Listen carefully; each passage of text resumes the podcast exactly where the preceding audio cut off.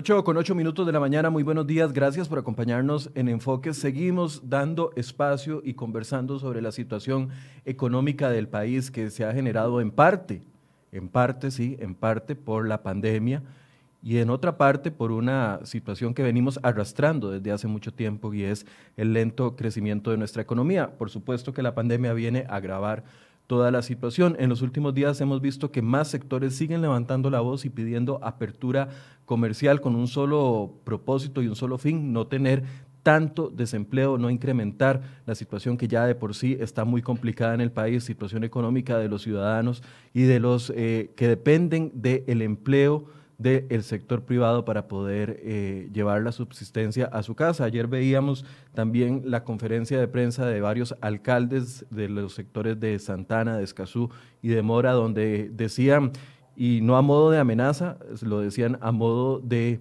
tratar de presionar de una u otra forma de que eh, si no el gobierno no los escucha y no les permite una mayor apertura comercial, eh, van a tener que tomar acciones y quitar recursos que están disponiendo de las municipalidades para eh, la cobertura de la pandemia, tenerlos que redirigir porque la situación se está complicando. El alcalde de Escazú nos decía 340 patentes de vueltas solo en ese cantón por el tema de que los comercios se están cerrando. Por supuesto que detrás de cada cierre de comercios hay eh, familias, familias que no la están viendo bien.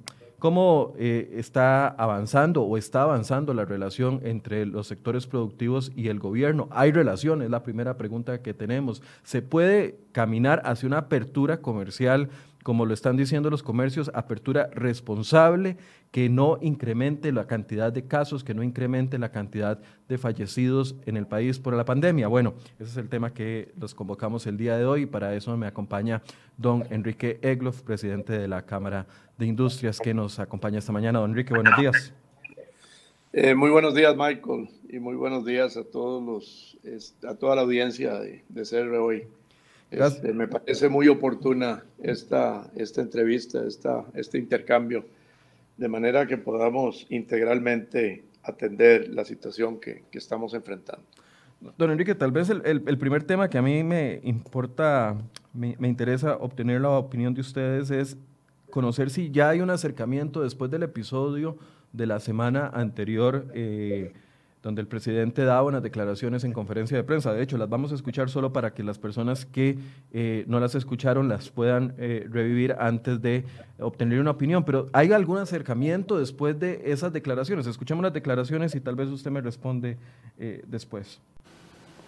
Yo haría un llamado humilde y respetuoso al liderazgo de UCAEP y de las cámaras a reflexionar cuál es su rol en este momento en la pandemia a poner las barbas en remojo y,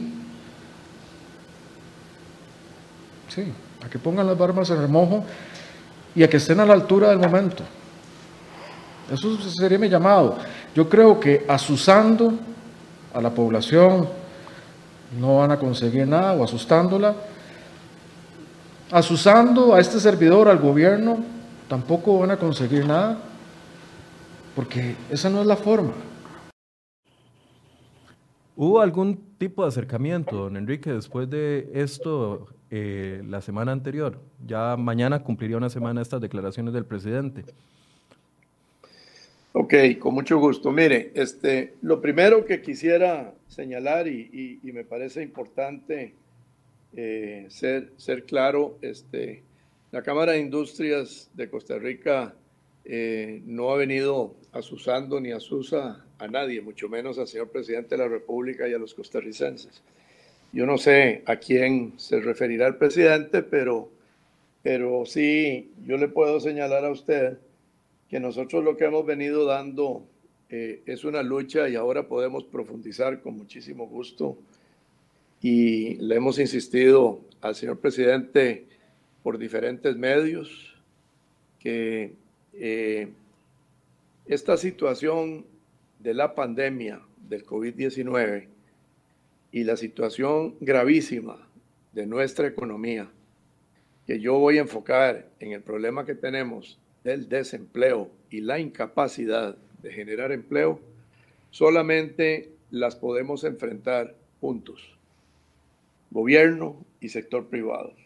Hace, hace aproximadamente dos meses, casi dos meses, se celebró un encuentro con autoridades de gobierno. El presidente no estaba presente, pero estoy seguro de que apoyó la iniciativa que el sector privado le planteamos al gobierno de la República eh, y al equipo económico para trabajar juntos con las autoridades de salud, con don Daniel Salas y su equipo, con don Román Macaya, y celebramos algunas primeras reuniones con el fin de poder este, aportar, con el fin de construir, con el fin de que pudiéramos eh, hacer recomendaciones y entendiendo que esto lo enfrentamos juntos a partir de información veraz, confiable sobre la situación sanitaria que tenemos, podemos ayudar a construir y podemos tomar acuerdos. Yo creo que eso es importante señalarlo porque se dio una primera reunión, eh, se tomó, se tomaron cuatro acuerdos que tenían que ver, obviamente, en primer lugar, con celebrar una reunión mensual. En segundo lugar, cuando se fueran a implementar acciones o se pretendieran implementar acciones importantes, distintas a las que estábamos eh, en materia de apertura de la economía eh, enfrentando, se iba a convocar una reunión de emergencia para conversar. El tercero fue que se iban a implementar los protocolos establecidos para las empresas para que pudiéramos, ayudar no solamente a mantener el funcionamiento de las empresas, y yo le voy a hablar ahora más tarde del, del, protocolo del sector industrial, que es ejemplar en América Latina y quizás está en el mundo. Y por supuesto, este, eh, reiterar, ¿verdad?, este, que es importante seguir trabajando juntos. Desafortunadamente, las siguientes convocatorias se dieron, pero para informarnos de lo que iban a hacer, decisiones tomadas. Entonces, este, es muy difícil eh, y la verdad cuesta que, que, se entienda que estas cosas tenemos que trabajarlas juntos y que estos retos tan difíciles, porque el COVID está para quedarse. A mí todos los días me mandan noticias de la vacuna que, que, que ya está aprobada, que mire, este, esto, esto va para rato. Yo no quiero, no quiero ser negativo, por supuesto que múltiples gobiernos y laboratorios están apoyando y trabajando para que podamos tener una vacuna del COVID-19 hay noticias positivas, pero de aquí a que venga, de aquí a que se apruebe y se apruebe y se produzca y llegue para ser utilizada, puede tardar rato. Y lo cierto es que el virus del COVID ahí sigue, la contaminación va a seguir, hay que controlarla, hay que, hay que vivir en la ola de, y con la ola de esa pandemia. Entonces, eh, mire, este, aquí hay que generar empleo, ¿verdad? Y aquí hay que crear condiciones para generar empleo.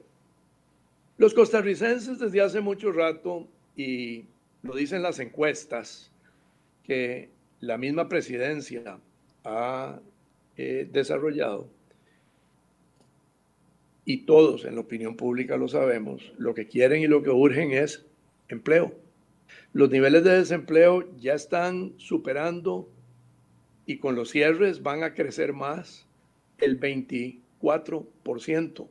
Una cosa es un 20% que señala el gobierno, que parte de promedios móviles, en donde se incorpora el mes, donde no había desempleo, donde no había suspensión de jornadas, donde no había reducción de jornadas, donde todavía no había un cierre, porque la economía estaba funcionando en marzo y también en abril, no refleja la realidad. Pero así, así, se, así se mide el empleo, sobre la base de promedios trimestrales móviles. Yo, yo no, quiero, no quiero ni conocer la información que vamos a tener a finales de julio, y menos quisiera conocer la información que vamos a tener en materia de desempleo a finales de agosto, después de los cierres. Entonces, usted me hace la pregunta de si, si hay diálogo. Sí, sí hay diálogo, por supuesto. Nosotros conversamos casi todos los días con los ministros. Eh, yo tengo una comunicación con el señor presidente y este, eh, el, el, lunes de esta semana, cinco cámaras empresariales le enviamos una nota al presidente solicitándole una cita para, para conversar, para, para, para dos temas. En primer lugar, este, y yo, yo, yo creo y, y, me parece que es importante señalar que lo pasado, pasado, y que este, yo quiero borrar de mi memoria comentarios, algunos ciertos y algunos magnificados o maximizados por las redes sociales y por, y por medios que yo lamento con algunos con, con poco profesionalismo, este, tergiversan la noticia, le aumentan el tono y dañan la relación, pero sobre todo dañan eh, la credibilidad de la opinión pública y de los costarricenses. Pero entonces, don Enrique, el viernes pasó este episodio. El lunes ustedes se comunicaron con el presidente y ya se lograron reunir. Se va a celebrar un encuentro con el presidente de la República. Ok, ¿qué esperan específicamente de, de ese encuentro? Bueno, primero, eh, yo creo que y el punto, el punto de partida es, es Usted no puede tomar decisiones y usted no puede, mucho menos, apoyar decisiones si usted no conoce la información como está. Si usted no tiene la verdad, si usted no tiene el conocimiento. Porque aquí lo que se dice, ¿verdad? Es que hoy tenemos tantos contaminados, que tenemos tantos en hospitales, que tenemos tantas personas en cuidados intensivos, que el sistema hospitalario y cuidados intensivos está por colapsar y que hay que tomar medidas. Eh, así es muy difícil este, pretender que se apoyen acciones o que se tomen acciones, porque nosotros, como sector empresarial, sí manejamos datos duros. Sí tenemos una realidad, que las exportaciones cayeron a Centroamérica en el mes de mayo un 60%, que el comercio y las exportaciones siguen cayendo, que producto de inacción del Ministerio de Agricultura y Ganadería y su ministro Renato Alvarado y estamos enfrentando por su falta de proactividad y gestión, porque no otorgaron una serie de certificados de empresas del sector lácteo y cárnico a tiempo, se le cierra el mercado a Panamá a 26 empresas costarricenses. Yo le pregunto entonces, al gobierno dónde está, dónde está la congruencia, la consistencia. Primero con medidas para reactivar la economía y dónde está la hoja de ruta y dónde está el compromiso de ministros de Estado como don Renato Alvarado, que no le hemos visto, la verdad, acciones y gestión para contribuir a la reactivación económica. Más bien, todo lo contrario. Ahí anda inventando cosas de banca de desarrollo a pesar parte de ser miembro y yo quisiera, yo quisiera conocer cuáles son sus, sus propuestas, pero no, no tenemos ninguna, la verdad. Entonces, cuesta mucho cuando se promueven iniciativas que no reactivan la economía, sino que más bien lesionan la credibilidad, el clima y la confianza, como por ejemplo un proyecto de ley que acaba de ser convocado otra vez a la Asamblea Legislativa de Inspección Laboral, para que los inspectores del Ministerio de Trabajo y Seguridad Social vayan a revisar compañías, empresas, pymes especialmente, les impongan multas y les cierren los negocios. Entonces, ¿dónde está la reactivación? Cuando aquí lo que hay que hacer es asesorar, no cerrar. Entonces, ya, yo creo que hay que hacérselo ver a los señores diputados, ¿verdad? Porque, porque el Ministerio de Trabajo, lejos de promover el empleo, está desincentivando el empleo porque aquí se trata de darle empleo a los inspectores, darle más fuerza, darle, vea, qué tremendo conflicto de interés cuando un inspector puede imponer multas y lesionar a una empresa. O sea, la discrecionalidad va a estar a la vuelta de la esquina. Entonces, este, sí, nosotros le mandamos una nota, este, cinco cámaras empresariales, la Cámara de Comercio, la Cámara de la Construcción, la Cámara de Restaurantes, la Cámara Nacional de Turismo y la Cámara de Industrias de Costa Rica le solicitamos una reunión al señor presidente. Y, el señor presidente y el señor presidente eh, concede la reunión, primero para que analicemos la situación y segundo para que trabajemos juntos. Ahora, ¿qué los hace pensar a ustedes? Perdón, ¿qué los hace pensar a ustedes que en esta ocasión va a generarse un resultado positivo? Porque hasta el momento la queja ha sido de que los sectores ponen las propuestas sobre la mesa y no se toman en cuenta. Entonces, eh, esperan un cambio de timón eh, en, este sentido, porque además el enfoque sigue siendo, hasta el momento, al menos por parte del gobierno, la protección sanitaria de la emergencia. Pero siguen reclamando los sectores la protección económica de la emergencia, cosa que hasta el momento, a menos de que usted me diga lo contrario, no, no estamos viendo. Es que yo, yo no le puedo, yo no le puedo decir este, eh, cuál es mi opinión porque, a ver, en este momento, porque yo soy un firme creyente del diálogo y porque también soy un convencido de que esta situación, tanto sanitaria como económica, solo la podemos atender exitosamente si lo hacemos juntos. Entonces, yo creo que aquí, yo creo que usted me conoce, don Michael, yo soy demasiado perseverante, yo he tenido conversaciones con varios ministros de Estado, por supuesto, con, con don André Garnier, con vehemencia, con, con claridad hemos intercambiado y coincidimos en que hay que trabajar juntos. Eh, tuve una extraordinaria conversación con el ministro Elian Villegas la semana pasada. Este, nos hemos reunido. Este, él nos ha planteado una serie de, de acciones en las que está trabajando para ayudar a construir esa hoja de ruta para la reactivación económica conjuntamente con el equipo de gobierno. Le hicimos ver que estamos a las órdenes para ayudar y se manifestó tan, tan complacido con nuestra respuesta que nos vamos a reunir la semana entrante. Lo mismo se lo hemos dicho a doña Pilar Garrido, lo mismo hemos planteado a los otros miembros del equipo económico, eh, a doña Victoria Hernández, a doña Dialá Jiménez. Lo he conversado con el presidente del Banco Central hay propuestas sobre la mesa y una carta que se le mandó al presidente de la República en el mes de mayo. Lo que corresponde es trazar esa hoja de ruta, establecer ese cronograma, eh, asignar responsables, fechas, plazos para su cumplimiento y trabajar juntos, ya sea en el ámbito legislativo o en el ejecutivo o con el ejecutivo, entendiendo que nosotros no somos gobierno, sino que tenemos un objetivo eh, común, que es competitividad. Y es que la definición de la palabra competitividad es la capacidad que un gobierno y los actores de la economía, llámese sector privado y la misma eh, sociedad civil, tienen para crear las condiciones para generar empleo.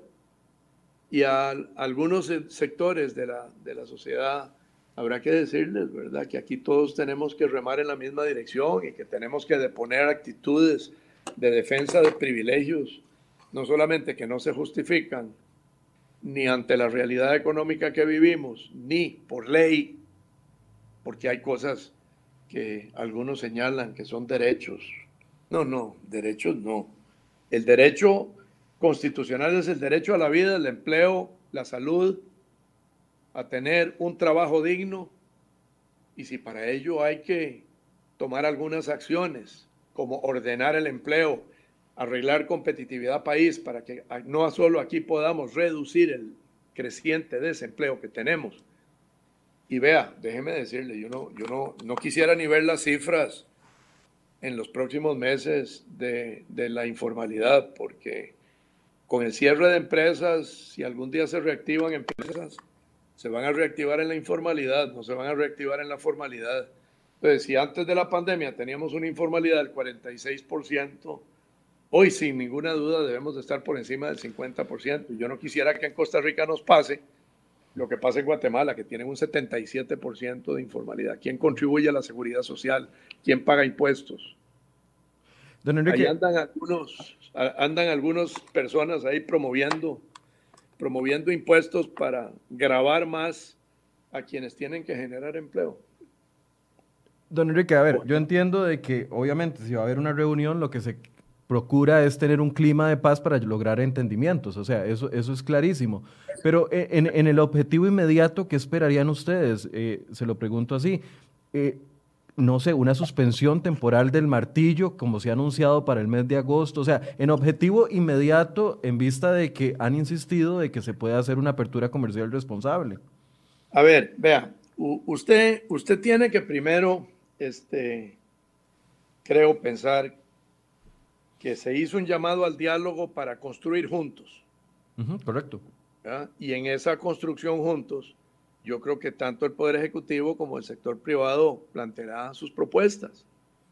Eh, yo no quisiera en este momento entrar a lo específico, pero usted señala, usted señala el tema del martillo y el baile. Yo me atrevería a decir que aquí lo que tenemos que hacer, si esa es, como pareciera, una buena opción para contener la pandemia y, y, ayudar, creo que es importante también entender que no debe golpear el empleo, especialmente donde existe contención del contagio, donde se genera empleo seguro, donde los trabajadores están funcionando en una empresa bajo estrictos protocolos, llámese comercio, llámese industria, llámese restaurantes, llámese hoteles, actividades no masivas, donde existen protocolos y donde la gente debe de guardar distancia, lavarse las manos, utilizar el alcohol, mantener el distanciamiento, cuidarse y cuidar al vecino, cuidar al que está al lado para que el que está al lado no se contamine.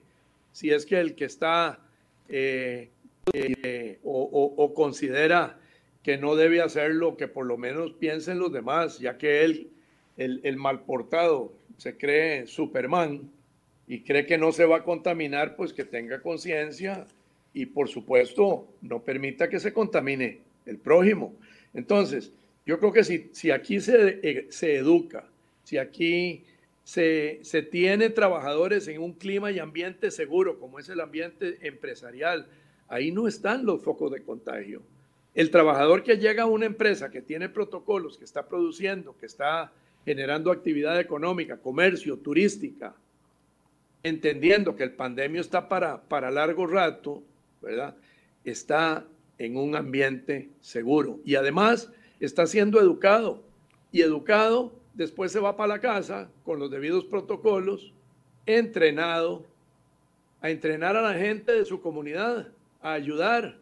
Y entonces yo, que le hice una propuesta, por ejemplo, al ministro de Salud la semana pasada, y le dije, ministro, mire, aquí la educación juega un papel importante. Aquí tenemos un ejército de profesores en la APSE y en la ANDE, en la Asociación Nacional de Educadores, aglutinados y en, la Asociación de Profesores de Segunda Enseñanza, que hoy no están dando clases, vayan a las comunidades a educar a la gente, a decirle a la gente que se porte bien y que si se portan bien, así no, no, no cierran y no sancionan actividades económicas donde la gente se porta bien.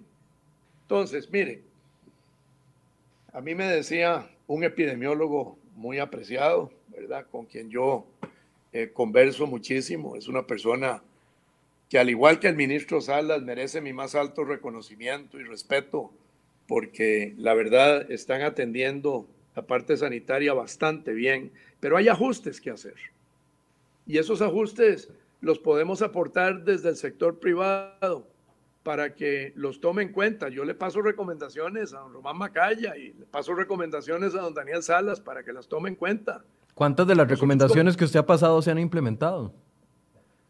Eh, se están evaluando, por ejemplo, eh, mire, yo le podría dar a usted eh, una historia de cuándo se necesitaban mascarillas y equipo para atención de pacientes y la Cámara de Industrias conjuntamente con el Instituto Tecnológico de Cartago y con el INCAE y Procomer nos abocamos a identificar oferta productiva en Costa Rica para suplir la caja y de ahí salieron caretas que se produjeron en Costa Rica por, por Grupo Vargas de ahí se están desarrollando y fabricando mascarillas, que tal vez no son las N95 que se están trayendo.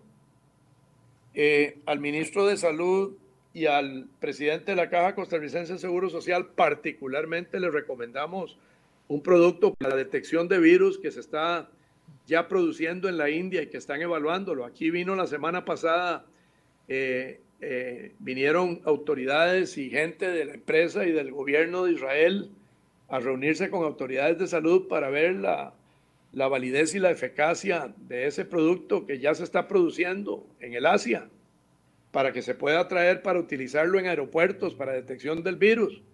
Pero viera qué triste, porque traen muestras, ¿verdad? Y usted sabe lo que tristemente pasó. La dirección de aduanas no permitió el desalmacenaje de esas muestras y pruebas para que las pudieran compartir con el gobierno. Ahí están guardadas en la aduana todavía. Costa Rica es, Costa Rica es increíble, ¿verdad? y, los, y, los, funcionarios públicos no entienden esas, esas, pruebas que vinieron con las autoridades de Israel, con la gente de Israel, que se, se, están yendo ya del país hoy y que no pararon, no pasaron de hablar, no pudieron ser presentadas a las autoridades de salud para su validación y valoración.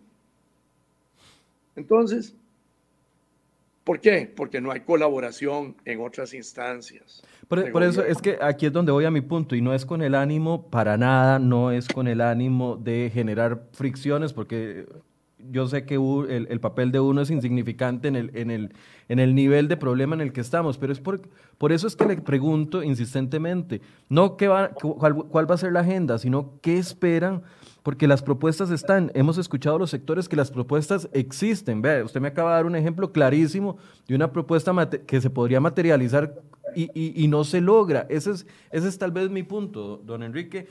Mire, esperan que se tomen en cuenta, porque para que haya diálogo tiene que haber dos partes conversando, no solo una escuchando y la otra hablando. Bueno, yo espero, yo espero que ese diálogo que ya se fijó, ya se estableció fecha, este, se realice y que ambas partes pongamos lo nuestro para que procedamos a construir juntos. Yo creo que en este momento todo es revisable, todo es sujeto de valoración. Yo le decía, eh, por ejemplo, a alcaldes y le decía a, a ministros, aquí hay una palabra, una palabra clave en todo esto. Y yo se lo he señalado a varios ministros, este, nosotros estamos para aportar, estamos para ayudar a construir. Ni nosotros podemos solos, ni el gobierno puede solo, ni los diputados pueden solos en el Congreso. Aquí hay que legislar en función de la realidad y las necesidades del país. Y no legislar, porque a mí se me ocurrió fijar un impuesto Ah, porque, porque, porque qué bonito, ¿eh? un impuesto, ¿verdad? Cuando aquí lo que hay que hacer es generar condiciones para que haya más trabajo, para que haya más inversión, para que los ingresos crezcan producto de esa inversión y mayor generación de empleo, para que se formalicen las empresas, para que contribuyan más a la seguridad social, para que todos paguemos impuestos. Pero la palabra clave es confianza. Tiene que haber confianza del sector empresarial al gobierno, que se genera con los hechos, con los actos, y tiene que haber confianza del gobierno en un sector privado responsable, que es un muro de contención del COVID y que puede ayudar para que la economía fluya, para que siga. Por supuesto, y si quieren evitar aglomeraciones y participación masiva, multitudinaria, bueno, este, evítese, pero no se cierre generalmente las actividades económicas. No se cierre el GAM en su totalidad, porque se lesiona la economía. 15 días de cierre, mire, ya se está viendo en, en, industria, porque nosotros industriales, a mí me dijo una vez una ministra, pero mire, don Enrique, es que la industria sigue funcionando. Vea, nosotros no somos una, no somos industria para almacenar en bodegas. El producto tiene que venderse. Sí, claro, si los comercios están cerrados. Y, Claro, si el comercio está cerrado, si los restaurantes están cerrados. Vea, en los Estados Unidos se enfrentaron seriosísimos problemas en materia de alimentación porque hubo contaminación y cerraron plantas de producción, cerraron plantas de, de, procesamiento de carne. Empezó a escasear, a escasear la comida. Eh, no se puede no se puede paralizar. Vea, vea lo que pasa, lo que va a pasar ahora en la tragedia de, del Líbano ayer, que además de la pandemia y además de los problemas económicos que ese pobre país viene enfrentando, que está quebrado, con una deuda de 170% del PIB. Y ahí, se van a quedar sin arroz, se van a quedar sin granos, se van a quedar sin comidas porque la explosión destruyó el almacenamiento de los granos y de materia prima en, en Beirut. Bueno, aquí no podemos entender, tenemos que entender y no podemos aceptar que la pandemia sanitaria destruya la economía. Entonces tenemos que administrar las dos cosas. La salud física de las personas y la salud de la economía van de la mano. Tan importante es una como la otra. Y primero la salud y primero la vida. Y no se vale decir, ¿verdad?, que el sector empresarial es insensible a las muertes. Yo, yo he perdido un pariente cercano por COVID que entró a, cuidados intensivos y falleció. Que no, no, no, no soy sensible, no tengo dolor. Por supuesto que sí. Por supuesto que la salud es importante. Por supuesto que la vida es primordial. Pero la salud de la economía va de la mano. Es fundamental. Sin, sin economía no hay ingresos y sin ingresos se cae la institucionalidad sanitaria de este país y no podemos atender el COVID. Entonces hay que tener ese balance. ¿Que es difícil de alcanzar? Sí. Pero lo importante aquí es que tienen que incorporar a las decisiones a quienes conocemos cómo se maneja la economía, a quienes conocemos cómo se manejan las empresas, a quienes sabemos perfectamente, aprobados por salud, y que hoy, si usted me lo permite decírselo, los protocolos que hemos establecido, porque Costa Rica es un país extraordinario por la capacidad de nuestra gente, conjuntamente con el Ministerio de Economía, Industria y Comercio, la Cámara de Industrias, con, con, agilidad, con profesionalismo, con el equipo que forma la Cámara de Industrias de Costa Rica hoy, trabajaron en un protocolo industrial que es ejemplo, que se está este, ya eh, facilitando para su utilización en Centroamérica, que el Banco Interamericano de Desarrollo no solamente lo calificó de extraordinario, sino nos pidió que hiciéramos un convenio para que pudiera ser conocido y utilizado en los países de la América Latina. ¿Y ese protocolo lo aceptó el Ministerio de Salud? Por supuesto. ¿Y por qué no, lo están aplicando? ¿Por qué no les permiten aplicarlo? Lo estamos aplicando. La industria no está cerrada. no le digo que la industria está produciendo. Dígame usted a mí dónde están los Por eso, pero a ver, si, si, ese, si los protocolos funcionan, son aceptados por el Ministerio de Salud, ¿por qué entonces no se permite trabajar en todos los demás sectores bajo el mismo protocolo o, con, utilizando ese protocolo como uno de los muchos que pueden favorecer. E, ese es mi punto, porque, a ver, es, es factible pensar en una apertura comercial total utilizando los protocolos sin exponer y sin elevar los casos eh, de COVID-19. Eh, sí, señor, y le voy a decir con firmeza que sí. Yo le voy a, le voy a dar un ejemplo. Cuando se, se detectó el foco de contagio en Pavas, que asustó a todo el país y por supuesto a las autoridades de salud.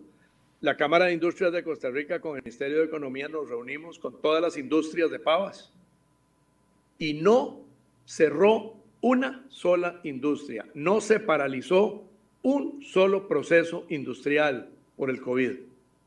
¿Por qué? Porque la industria implementó los protocolos, la industria cuidó el ingreso, el acceso a las personas, cuidó a su personal para que no se contaminara con los protocolos aprobados por salud.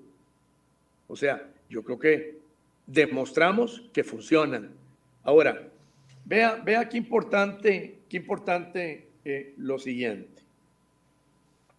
Costa Rica es un país que depende económicamente del mundo y competimos en el mundo y con el mundo.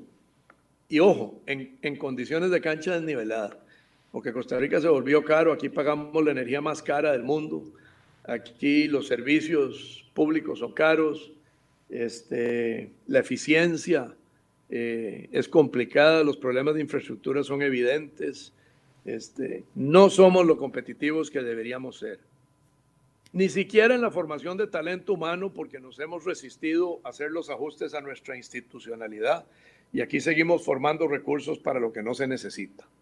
Entonces, le estamos entrenando y estamos educando gente para, para que no consiga trabajo del futuro en los próximos años.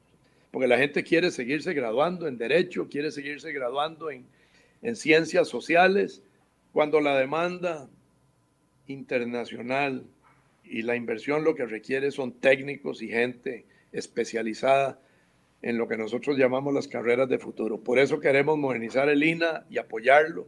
Por eso queremos que las instituciones de educación superior se modernicen. Por eso aquí tiene que eh, actualizarse el currículum y tienen que actualizarse los profesores de segunda enseñanza y de primaria, todos. Aquí hay que, aquí hay que, hay que pensar que hay que prepararse para formar el futuro. Entonces, este, eso solo lo podemos lograr juntos. Entonces, mire, yo, yo con perseverancia, con argumentos, con datos claros, tenemos un 46% de informalidad antes de la pandemia sanitaria, antes del COVID.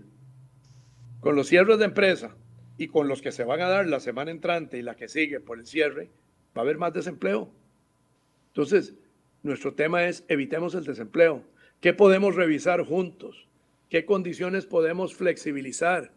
Vea, el ministro de Salud está muy consciente. Sí, don Enrique, pero es que e, este es mi punto. Ustedes tienen el argumento, diseñaron el protocolo, el protocolo se los, se los aprobó el Ministerio de Salud, lo aplican en la industria. Usted me dice que no han tenido contagios masivos dentro de la industria mientras se aplican el protocolo, ¿correcto? Sí. Ok, entonces si la idea es tan buena y está funcionando y ustedes, basado en esto, pueden garantizar de que la industria no está generando los contagios de COVID, ¿por qué no exigirle o pedirle al gobierno eh, vehementemente, como sé que algunos otros sectores lo han hecho? Perdón, lo ha hecho la Cámara de Industrias de Costa Rica, Michael. Como lo han hecho, ok, ¿por qué no exigir que, que se puedan aplicar en los otros sectores para que haya ese encadenamiento que ustedes están hablando y no haya más muerte de empresas? Vea, este, Michael, los protocolos existen no solo en industrias, existen en comercio, existen en turismo, existen en hoteles, existen en restaurantes, existen en todo. Hay una palabra clave que lo acabo de decir, confianza en el sector empresarial. Hay que creer en el sector empresarial. O sea, eso es lo que está faltando entonces. Bueno, sí, por supuesto. Hay que decirle a las autoridades, y eso es lo que vamos a conversar, este, hay que decirle a las autoridades de gobierno, hay que decirle al señor presidente que tiene que creer que somos socios, que somos aliados. Y si hay alguien que se porta mal, si hay alguien que no aplica los protocolos y ve que se contagia la, la gente, vayan y se lo cierran, pero no cierren toda la economía, no cierren toda la economía de la gran área metropolitana, partiendo de que podría ser que no los apliquen y no funcionen fueron elaborados, fueron avalados, fueron aprobados por el propio Ministerio de Salud. Ahora lo que hay que hacer es respaldar a los ministros, como los ministros de Economía, los ministros de Turismo, y también así como hay que creer, porque a mí me consta y sé que los ministros de Economía, Turismo y otros este, han hecho lo propio para hacerlos valer entonces, hay que confiar también en ellos, hay que respaldar a los ministros que con su trabajo serio con el sector empresarial elaboramos esos protocolos de manera conjunta. Mire, el, aeropuerto, el aeropuerto elaboró con las autoridades de gobierno un protocolo, el aeropuerto Juan Santa María extraordinario. Ahí no va a venir el virus, porque va a haber control en el origen del turismo Va a haber control en los aviones, en las líneas aéreas, control en la entrada en el aeropuerto, con una prueba de COVID aprobada por Costa Rica. Fue, Costa Rica aprobó la prueba. Y esa prueba fue en buena medida la que permitió que se abrieran los vuelos de diferentes orígenes. Y como dice como dice este don Rodrigo Marín, ¿verdad? Con quien a menudo y que es una persona que tiene mi más alta credibilidad y respeto profesional, porque hemos conversado y hemos profundizado en los temas. El diablo está aquí, el diablo no viene en los aviones, el diablo no viene a través de los aeropuertos. Ahí va a haber acciones, medidas rígidas, estrictas, para reducir el riesgo significativamente de que de ahí venga gente contagiada. Además hay trazabilidad, se sabe a qué hotel va o a qué lugar va, se sabe cuándo se va. El diablo está adentro. Entonces contengamos el diablo donde está y dejemos que la actividad económica funcione donde está. Porque de lo contrario, vamos a ahogar la economía y el diablo tarde o temprano va a salir a comer y se va a comer la economía. ¿Qué, si la estrategia es martillo y danza por el resto del mes, eh, ¿ven ustedes alguna posibilidad de que haya una reconsideración de eso? Mire, hay, hay una reducción de los índices de contagios. Si usted ve las noticias este, que son ciertas, yo creo que en este momento las autoridades de salud y el presidente de la República eh, deben, deben de valorar todo. Este, cuando, usted, cuando usted toma una medida, este, como la han tomado, un día, sin informarnos, y cierran a partir de mañana, como ha sucedido recurrentemente en los últimos dos meses, porque no se nos ha invitado a conversar y a construir juntos, este, yo creo que lo mismo debe de aplicarse en caso contrario o a la inversa. Si se toma una medida hoy y lo que se ha hecho funcionó y eso permite eh, flexibilizar algunas cosas, así como han hecho algunos ajustes para transformar el, el, naranja en algunos cantones amarillo o algunos distritos, de por qué no valorar, revisar lo actual. Mire, la, la mayor preocupación, estoy absolutamente seguro, que tiene el, el, ministro de Salud es las aglomeraciones y la movilidad de la gente el Día de la Madre, como, como pudo haber pasado probablemente, yo diría en menos, en menos, menos grado con el Día del Padre. Sí. De ahí, sí, si lo que quieren es cerrar el Día de la Madre, valorémoslo juntos y mantengamos el cierre el Día de la Madre y, ¿por qué no?, este, flexibilizar un poco el cierre de los próximos 15 días para que, para que la gente no se vaya en multitudes al comercio este viernes y este sábado, para que no haya esa, esa, ese contacto en los buses, en el transporte público, en Uber, en los taxis, todos yendo desesperadamente de compras para el Día de la Madre. O sea, hay que granearlo. No, no ahoguen la economía. Permitan que la economía funcione, que las actividades económicas, que restaurantes que tienen hasta terrazas, que tienen muchos este, eh, extremo distanciamiento entre mesas, puedan ir a generar algún ingreso para que la actividad económica no se muera. Que no se cierre a las 5 de la tarde, malentendiendo cuál es el horario de las jornadas. Mire, cuando usted abre un restaurante a las 12 y le dicen, usted cierra a las 5 porque ya no hay tránsito, y usted tiene que mandar a los empleados para la casa a las 4, porque si no les quitan la placa o, los, o, les ponen una multa por andar circulando más allá de las 5. Entonces usted lo que me está diciendo es que hay que mantener el empleo por cuatro horas. Ya el sector empresarial está golpeado, los sectores están golpeados, ya tenemos cinco meses de COVID, cinco meses de contracción de la economía, tres meses posiblemente de cierres intermitentes, incluida la Semana Santa.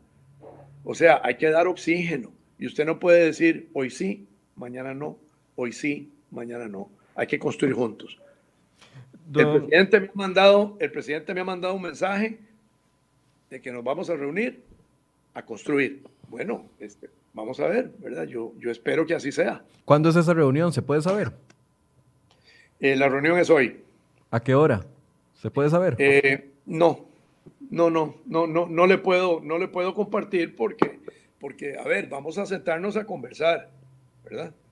La reunión se va a celebrar. Ok. Eh, don Enrique, usted hacía una crítica al principio sobre que el enfoque está muy centrado en el tema de salud y se ha dejado por parte el tema eh, el tema económico. Y, y decía, la ruta, ¿dónde está la ruta? Pero es que la semana pasada, porque yo soy necio preguntando eso todas las veces y, siempre me llueve porque pregunto lo mismo, ¿dónde está la ruta económica? Y hasta el ministro de la presidencia decía, la ruta económica está claramente marcada. El ministro de, Hacienda decía, la ruta económica está claramente marcada. El ministro de, eh, la ministra de Planificación dice, la ruta económica está planteada. El presidente del Banco Central dice, la ruta económica está planteada. Eh, incluso lo, utilizó en la revisión del programa macroeconómico el jueves pasado para repasar la ruta económica del gobierno. ¿Por qué seguir insistiendo en una ruta si es que está tan, tan bien planteada como dice el gobierno? A ver, existen acciones, existen iniciativas, existen este, proyectos de ley, algunos, pero también existen proyectos de ley que no conducen a la recta Este, lo primero que hay que entender es qué quiere decir una hoja de ruta eh, económica, ¿verdad? Y, no existe. Por lo menos, yo no sé si usted le, le han presentado, usted conoce de una hoja de ruta para la reactivación de la economía, este, no solamente por parte de este gobierno, por parte de, proyectos de, de gobiernos de gobiernos anteriores, ¿verdad? Este, y es que hay que, hay que entender qué significa, qué es una, una hoja de ruta. Una hoja de ruta no es ni más ni menos que un conjunto de estrategias y acciones, ¿verdad? Eh, establecidas en, un cronograma, eh, con plazos, con responsables, eh, con, con, plazos para cumplimiento. Hay hay proyectos de ley, o sea, eh, usted presenta una propuesta integral, eso es una hoja de ruta. Una hoja de ruta no es proyectos aislados, no es iniciativas, que algunas se ejecutan y algunas cosas no se ejecutan. Vea, yo le puedo señalar algunos, algunos elementos, porque nosotros le hicimos una, una, serie de propuestas, y no, no en mayo pasado, sino desde antes, desde hace ya varios meses, le podría hasta decir desde el año antepasado, cuando el presidente de la República asumió el gobierno, que tiene que ver con competitividad en energía, en electricidad y combustibles, producciones de tarifas. dedicamos un programa completo a, hablar de ese tema. Y seguimos hablando. Vea, fortalecer la capacidad, aprobar, aprobar proyectos de ley para generar empleo formal Acaban de convocar el proyecto de ley de jornadas excepcionales otra vez. Tenemos 20 años de estar trabajando en ese proyecto de ley. Finalmente esperemos que se pueda aprobar en esta legislatura con motivo de la celebración de las sesiones extraordinarias. Vean, aprobar por parte de la Caja Costarricense el aseguramiento de los trabajadores por hora. Usted, usted tiene que poder asegurar a la gente por la hora que trabaja. Usted no puede asegurar a su trabajador por ocho horas que no trabaja, si está trabajando dos o está trabajando cuatro. Usted tiene que poder asegurar por hora.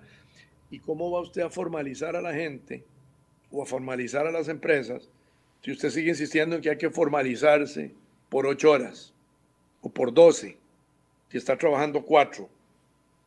En mejora regulatoria, venimos años trabajando, ahora hay un esfuerzo, ¿verdad? El otro día me habló la ministra Pilar Garrido y me, comentó de una iniciativa de ley y me dice, es que le estamos trabajando. Está bien, trabájela. Vea, fomento encadenamientos productivos. Este, se requiere un decreto para ayudar a la industria nacional. Sigue pendiente. Eh, financiamiento para reactivación presidente anuncia 900 mil millones de colones hace dos meses. El financiamiento no oye. Por, eso, entonces, a ver. Ciencia y, ciencia y tecnología. Ni siquiera convocaron el proyecto de ley para la transformación del CONICIT en las sesiones extraordinarias. Ojalá que lo convoquen pronto. Eh, estructurar fondos no reembolsables del MISID se fue el ministro, yo espero que caminen, ¿verdad? Pero no caminan, eso tiene años. Los fondos concursables que se otorgan, en este caso por parte del BID, caducan. para el sector empresarial, para innovación, para la reactivación, caducan. No hay una hoja de ruta. Lo que hay son iniciativas, proyectos de ley y acciones aisladas que van en la dirección. Algunas sí, algunas no. No existe una hoja de ruta. Me lo dijo don Elian Villegas la semana pasada y me dijo, don Enrique, estamos trabajando en eso. Entonces, Ajá. Termina la idea. Yo creo, que, yo creo que ahora sí llegó el momento de arrollarnos las mangas juntos y ayudarle al gobierno. Y eso es lo que le estamos diciendo al presidente que nos permite ayudarlo. Dos temas específicos. ¿Le preocupa la negociación con el Fondo Monetario Internacional y el nivel de endeudamiento que estamos adquiriendo para sobrevivir este 2020, sabiendo de que incluso con las eh, proyecciones de la Contraloría, la caída de los ingresos del Estado va a ser muchísimo mayor a la que se había proyectado inicialmente? Número uno, eso, y le preocupa o, o les ocupa el tema de que ya don Elian haya hablado de impuestos en la Asamblea Legislativa, de la posibilidad de impuestos. Mire, si usted quiere reactivar la economía y pone impuestos, ¿cómo va a reactivar la economía? Vea, le voy a citar un ejemplo. En este momento hay empresas, aunque haya quienes digan y sigan con su discursito de que aquí se están evadiendo impuestos. Aquí hay empresas que responsablemente han pagado impuestos siempre. Cuando no se pagan impuestos es porque por ley no se pagan, porque hay, hay cosas que, se, se, deducen por ley y por supuesto afectan las utilidades de las empresas y porque hay una realidad que no pueden desconocer, que los ingresos de las empresas se han caído porque se ha caído la producción y se han caído las ventas. Ya vamos para el 5% estimado de la caída de la producción a finales del año. ¿Y qué significa eso? Menos utilidades o ser utilidades. Yo le podría citar a usted eh, y este no es el momento. Empresas que en este momento se les ha caído la producción un 50% y por ende no van a tener ni siquiera utilidades porque su, su, punto de equilibrio eh, anda por el 70 o el 80% y están trabajando por debajo, por debajo de costos. Y la dirección de tributación les está pidiendo que depositen el adelanto de renta ¿Qué es lo que quiere tributación? Que tome el capital de trabajo y los recursos para pagar la planilla, para dárselo a, a, la hacienda pública como adelanto de impuestos que no, de ingresos que no se van a producir. Eso es un absurdo. Eso es no entender que además de que no hay financiamiento para las empresas, se le quiere quitar también lo, lo que le resta de capital de trabajo para producir. Entonces, ¿en qué, ¿en qué estamos? ¿Dónde hay consistencia? ¿Dónde hay congruencia? ¿Dónde hay coordinación interinstitucional en gobierno? Menos una hoja de ruta. Yo no veo una hoja de ruta porque hay, yo podría decir que si hay son iniciativas para la desactivación de la economía, como el proyecto de ley de inspección laboral, que promueve con con entusiasmo y con vehemencia y firmeza nuestra ministra de Trabajo y Seguridad Social en vez de promover el empleo? Eh, bueno, vamos a esperar qué, qué, resultados puede generar esa, esa reunión que van a tener ustedes hoy con el presidente de la República. Mire, yo soy, yo soy positivo, yo me caracterizo siempre por, por serlo, serlo así, pero vea, eh, yo yo liberé un comunicado hace alrededor de 15 días o tal vez un poquito más cuando se produjo el primer cierre. Y le voy a leer, le voy a leer el párrafo. La Cámara de Industria de Costa Rica se manifestó firmemente contra las medidas anunciadas intempestivamente el pasado viernes 17 de julio, al señalar que los cierres masivos continuarían hasta el 31 de julio. Esto es viejo. Esto no se refiere a los cierres de agosto. Los industriales fueron vehementes en señalar que con esta acción se lesiona la economía y se provocará que el desempleo alcance nuevamente una cifra récord. Eso fue en julio. Además explicaron que la apertura de los comercios es clave para la reactivación de la economía, pues sectores como el industrial están encadenados a esa apertura. Si no, los productos quedarán encerrados en bodega. Y es cierto, los productos industriales se venden en el comercio, se venden en el restaurante, se venden en turismo, se venden en todas las actividades económicas. Nosotros estamos encadenados. Esta es una economía pequeña y estamos encadenados. Y de feria se producen los problemas de cierre en Centroamérica que afecta a las exportaciones, se producen los problemas con Panamá. Vea, yo, yo creo que los hechos y las cifras que nosotros tenemos son claras. Si no trabajamos juntos y mantenemos abierta la economía, las actividades económicas que generan empleo, que generan ingresos, se va a lesionar la salud, la institucionalidad sanitaria de este país. Y se va a afectar el fisco, y se van a afectar los salarios del sector público, y se van a afectar los ingresos. Y eso no es asusar. Yo no asuso. No sé, yo creo que el presidente se refería a otro personaje que estaba asusando. Aquí hay que generar empleo. Y para generar empleo tenemos que hacerlo juntos. Muchas gracias, don Enrique.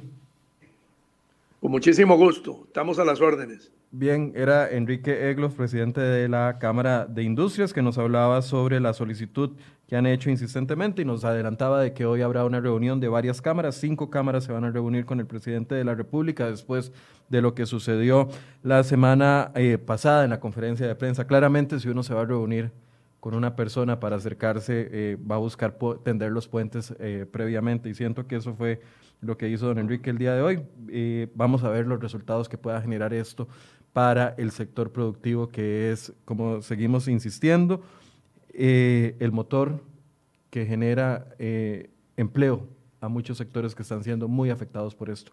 Los invito mañana a las 8 de la mañana acá en Enfoques. Continuamos hablando del tema y por supuesto le vamos a dar seguimiento durante el día a esta reunión, a ver qué logramos conocer, si se logran acuerdos en las próximas horas. Muy buenos días.